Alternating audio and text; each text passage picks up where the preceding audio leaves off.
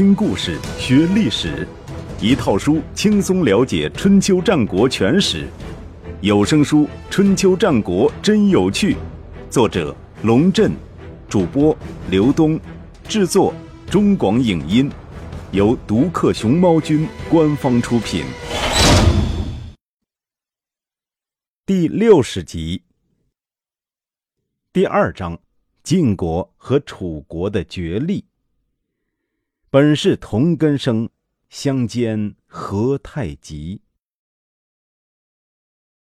公元前六一七年冬天，当楚、郑、陈、蔡四国将战火烧到宋国门前的时候，宋国尚未从内乱的阴影中走出来。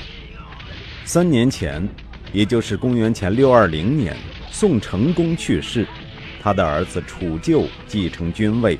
即历史上的宋昭公，在政权结构上，宋国和晋国是两个极端。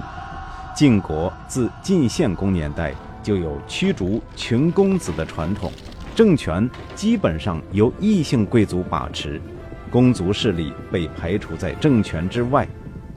而宋国则是典型的公室政治，国家政权基本上由公室成员控制。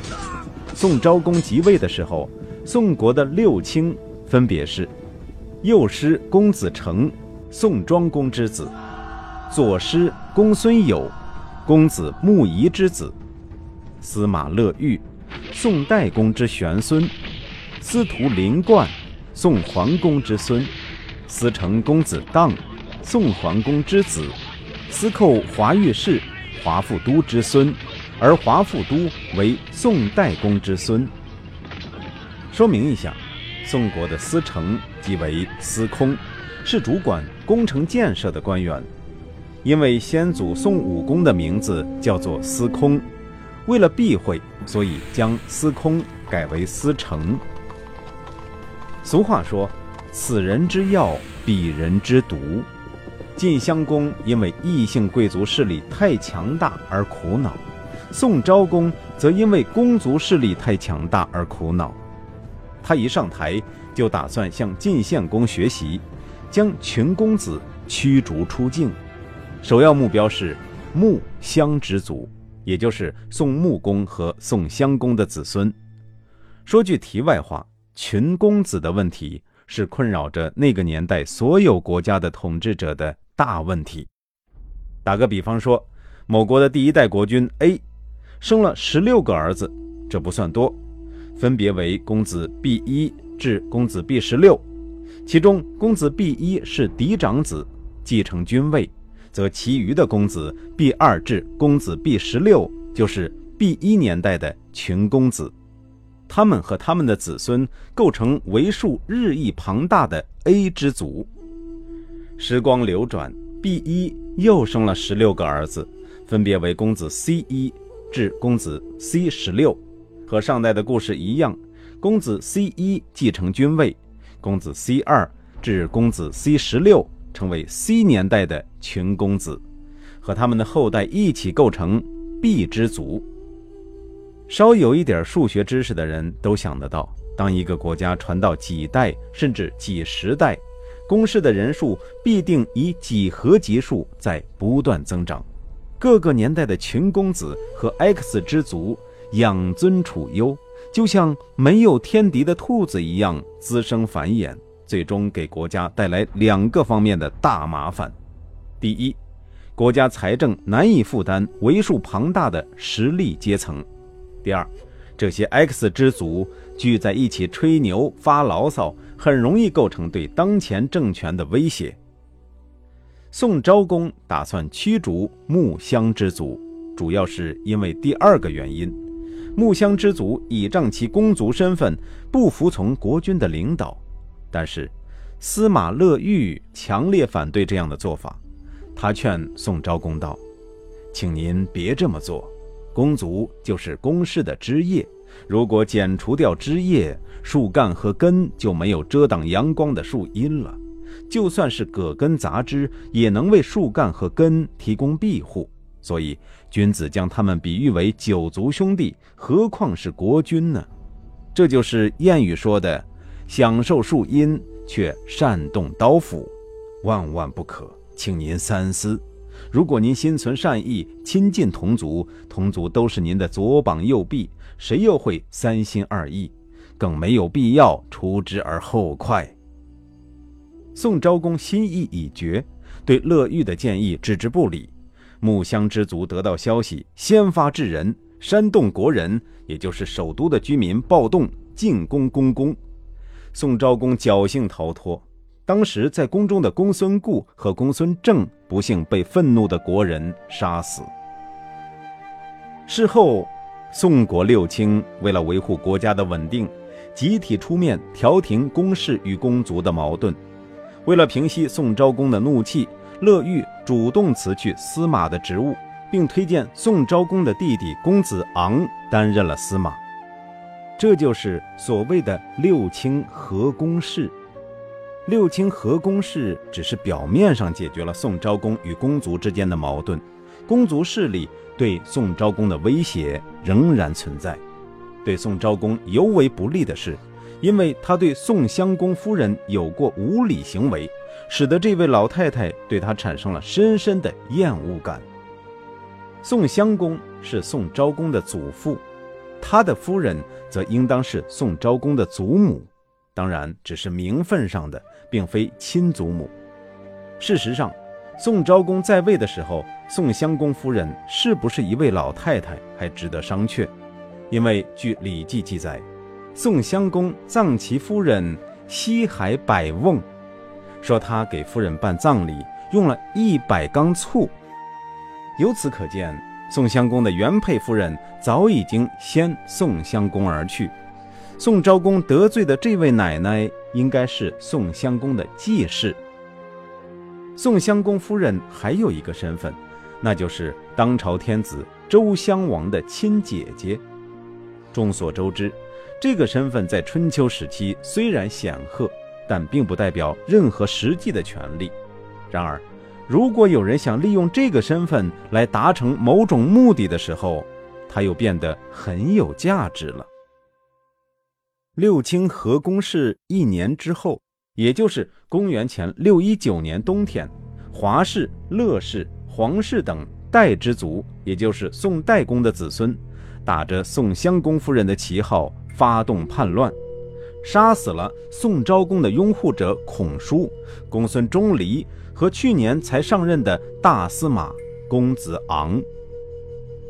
作为宋国最高军事长官的公子昂死于内乱。显然死的不是地方，然而死得很壮烈，至死都紧紧握住象征大司马权力的符节，表示不敢放弃使命。而新任司城荡义珠逃亡到鲁国。连年动荡的宋国，在楚国强大的军事压力下，丧失了抵抗的意志。当然，如果晋国有所作为，形势或许会有所改观，但是。晋国人选择了保持沉默。司寇华御士向宋昭公提议说：“楚国大军压境，目的是要我国屈服，那我们主动屈服就是了。他们又何必动刀动枪呢？”宋昭公还在犹豫，华御士又自我检讨说：“宋国羸弱，受到楚国的欺负，是因为我们这些人领导无方，为什么连累人民跟着受罪呢？”宋昭公掰着指头一算计，晋国显然是靠不住的了。单凭宋国之力与楚国抗衡，实在是太勉强。于是听从华御士的建议，亲自跑到绝河去觐见楚穆王，毕恭毕敬地听命于帐下。为了把郑穆公、陈共公、蔡庄公都比下去。宋昭公还殷勤地邀请楚穆王到宋国的孟珠湖举行狩猎活动。孟珠湖是宋国的大湖，水草丰美，湖畔山林茂盛，是春秋时期有名的猎场。前面讲过，城濮之战的前夜，楚军统帅程德臣曾经做过一个梦，梦见河神对他说。把你的马关、马英都给我，我将赐给你梦珠之谜。谜是湖边水草丰美之地，黄河之神要用梦珠之谜换程德臣的马氏，意思很明白，你给我马氏，我就让楚国人得到宋国。可惜程德臣舍不得自己的马氏，在城濮被晋军打得大败，梦珠湖也就成为楚国人心里头永远的痛了。时隔十五年，楚穆王不舍一兵一卒，反而以宗主国元首的身份来到梦珠湖，难免让人感慨，真是风水轮流转呐。根据自古以来的传统，君主举行狩猎，既是娱乐，又是军事演习，楚穆王自然担任了中军主帅，宋昭公以东道主的身份担任左翼指挥。郑穆公担任右翼指挥，楚国七司县的县公傅遂担任右司马，西县的县公公子朱和申县的县公闻之无畏担任左司马。狩猎要用到烟熏之术，中军元帅楚穆王命令各车都要带上取火之物以备使用。狩猎之中，楚穆王自中军追逐一群狐狸，驰入右阵。狐狸逃入洞穴，于是命紧随其后的宋昭公点火烧熏。没想到宋昭公耸耸肩，意思是没带引火之物。楚穆王的脸当场就黑了。他还没发话，左司马闻之无畏已经命令手下将宋昭公的驾驶员给揪下车来。宋公违令不从，应以军法处罚。然而国君不可以受刑。请您下令惩罚其仆从。闻之无畏向楚穆王请示。楚穆王瞄了宋昭公一眼，这家伙大概没想到事情会闹得这么大，老老实实立在车上，浑身发抖，直冒冷汗。楚穆王不禁莞尔一笑，对闻之无畏说：“，你是左司马，此事听由你处置。”说罢，扬长而去。将皮球踢给了文之无畏。行军打仗，司马就是司法官，对于违反军令的行为，自然有权处置。当时陈蔡两国国君在场，想做个和事佬，劝文之无畏说：“一国之君不可辱，请您务必手下留情。”楚穆王如果只是想吓吓宋昭公，目的已经达到了。再加上有陈蔡两国诸侯求情，按理说文之无畏完全可以顺水推舟放宋昭公一马。